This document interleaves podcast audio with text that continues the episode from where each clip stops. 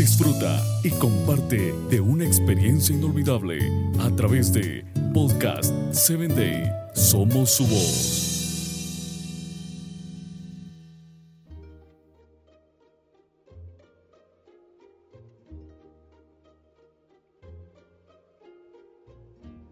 Gracias, gracias por estar escuchando Hombres de Valor. Quiero invitarte a que compartas con tus amigos, familiares y compañeros de trabajo y que te conviertas en un hombre de valor. Hoy traigo para ti la historia de los habitantes de Cron. Primera de Samuel 5:10 narra lo siguiente.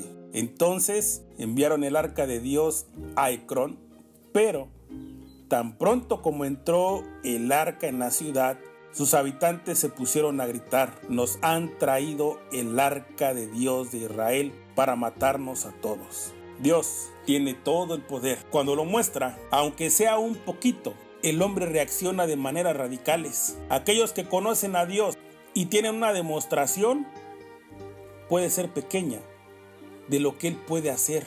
Sienten que nace en sus corazones un agradecimiento tan profundo y absoluto que modifica por lo menos durante un tiempo sus vidas. Cuando quienes ven la manifestación del poder divino no lo conocen, la reacción también es fuerte, solo que en sentido inverso.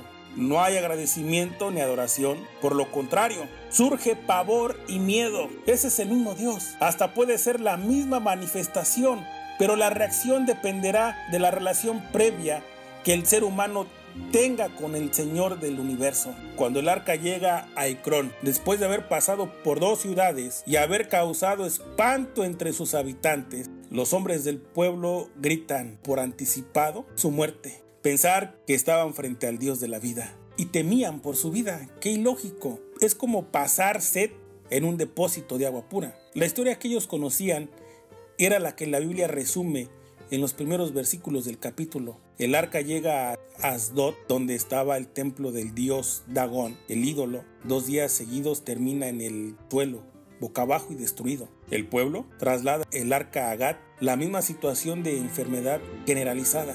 Envían el arca de Ecrón antes de que comiencen los tumores.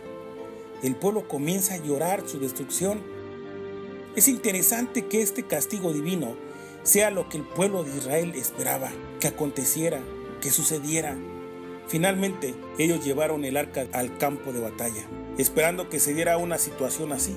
El Dios de Israel, mostrando su poder por sobre todos los otros dioses y los otros pueblos. ¿Por qué Dios no actúa en aquel momento? Y ahora, en esta pandemia, y aún con el pueblo derrotado, realiza exactamente el milagro que había sido pedido. Quizá la respuesta no esté en el pueblo de Israel, sino en la necesidad de salvación del pueblo filisteo.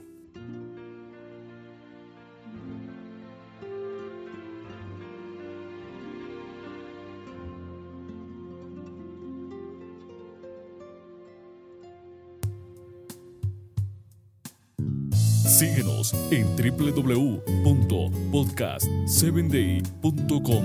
Hasta el próximo episodio.